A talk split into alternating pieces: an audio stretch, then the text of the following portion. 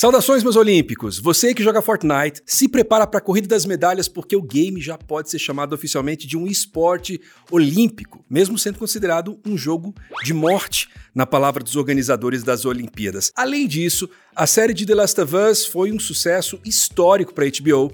O PlayStation fechou um dos seus estúdios e nós temos talvez a semana de lançamentos mais aguardada do ano de 2023 por causa de só um jogo. Eu sou Guilherme Dias, você vai conferir isso e muito mais na edição do dia 8 de maio do Ping, o seu programa de notícias de games que começa agora.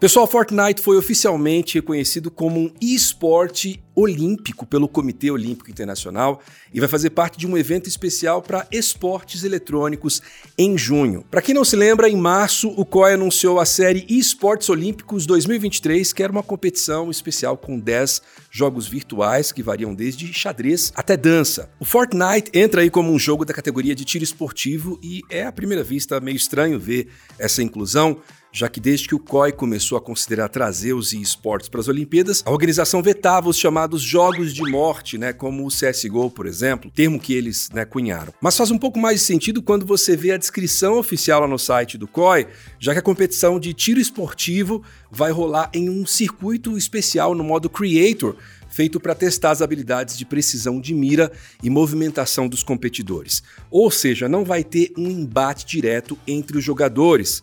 O COI também diz que o evento não é patrocinado ou associado diretamente com a Epic Games. Além de Fortnite, outros jogos conhecidos pelo público geral que vão estar no evento são o Gran Turismo 7, representando automobilismo, e o Just Dance como jogo de dança. Além do xadrez que vai ser jogado pela plataforma do chess.com, que a esse ponto é a forma mais popular de jogar xadrez no mundo. A série eSports Olímpicos 2023 está marcada para acontecer entre os dias 23 e 25 de junho em Singapura.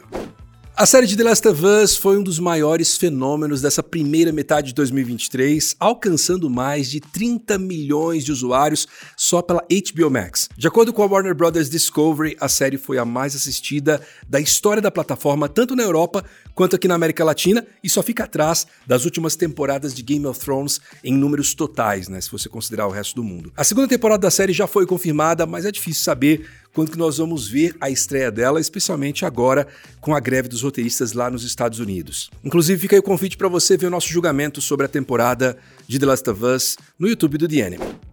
Pessoal, a Sony anunciou que vai fechar o estúdio Pixel Opus, responsável pelo jogo Concrete Genie, lançado lá em 2019. O estúdio foi fundado em 2014 e seu único jogo além do Concrete Genie foi o Entwine, que foi lançado de surpresa justamente na E3 de 2014. Lá em 2021, o estúdio começou a trabalhar em um jogo de PlayStation 5 em parceria com a Sony Pictures Animation, mas agora é provável que o projeto tenha sido cancelado. A Sony soltou um comunicado bem frio sobre o fechamento, falando só que, como parte da avaliação de projetos a curto e longo prazo da empresa, foi decidido que o Pixel Opus fosse fechado no dia 2 de junho. Não foi informado se os funcionários do estúdio vão ser demitidos ou realocados para outras áreas do PlayStation Studios. A Pokémon Company anunciou que o Pokémon TCG Live, o novo aplicativo do card game da franquia, vai ser lançado oficialmente no dia 8 de junho. Até agora o app estava em fase beta, e essa nova versão do app de Pokémon TCG vai permitir os usuários a jogar uma versão digital do card game nos seus dispositivos mobile. Além do anúncio da chegada do TCG Live, também foi revelado que o antigo app Pokémon TCG Online vai ser aposentado poucos dias antes, no dia 5 de junho. E hoje é segunda-feira, então nós vamos para os lançamentos da semana que tem talvez o principal jogo de 2023 na lista. Sabe qual é? Qual que eu tô falando? A gente começa hoje mesmo, no dia 8, com o lançamento de Darkest Dungeon 2, que finalmente sai do seu acesso antecipado e promete causar ainda mais terror e tensão, agora em uma jornada via carruagem por mundos assustadores. Na terça-feira, dia 9, sai a versão de PlayStation 5 do aclamado RPG Is 9 Monstrum Nox, que saiu originalmente lá em 2019 e está disponível para PC, PS4 e Nintendo Switch, agora com versão na nova geração. No dia 11 de maio sai Fuga Melodies of Steel 2, que é um RPG tático em que você controla um grupo de crianças que usam um tanque de guerra mágico para partir uma jornada de vingança. O jogo sai para PC e consoles e vai estar disponível no lançamento para o Xbox Game Pass. Também no dia 11 sai Marvel's Midnight Suns para o PS4 e Xbox One, aquele jogo de estratégia lá do núcleo místico da Marvel que foi desenvolvido pelo estúdio de XCOM. E ele já está disponível no PC, no PlayStation 5 e no Xbox Series e agora chega também para os consoles da geração passada.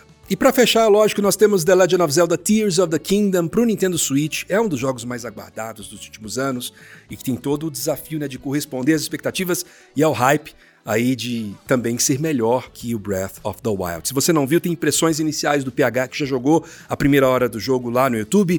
Tem também saindo amanhã nosso vídeo de expectativas do jogo e também um recap de Breath of the Wild no canal do YouTube, caso você não lembre direito o que aconteceu lá. Fica esperto que vai sair muita coisa sobre esse jogo aqui no canal. Para encerrar o programa de hoje, nós vamos para os aniversários dessa segunda-feira, dia 8. Começando com os 22 anos de Myst 3 Exile, que saiu no PC e que foi o primeiro jogo da série a não ser desenvolvido pelo estúdio Cyan. O jogo foi desenvolvido pelo finado Presto Studios e distribuído pela Ubisoft. E cinco anos atrás, em 2018, saiu Pillars of Eternity 2 Deadfire, que é uma sequência do aclamado RPG da Obsidian e que trouxe várias novidades especiais, incluindo exploração naval. E assim a gente termina o ping de hoje. Para quem está vendo em vídeo, eu vou pedir que você considere ele deixar um like, se inscrever, ativar as notificações para saber quando entra vídeo novo no canal, inclusive muito vídeo de Zelda nos próximos dias, viu? Para os ouvintes do podcast, sintam-se à vontade para avaliar a gente e recomendar também para um amigo. A gente volta na quarta-feira com mais novidades. Tchau!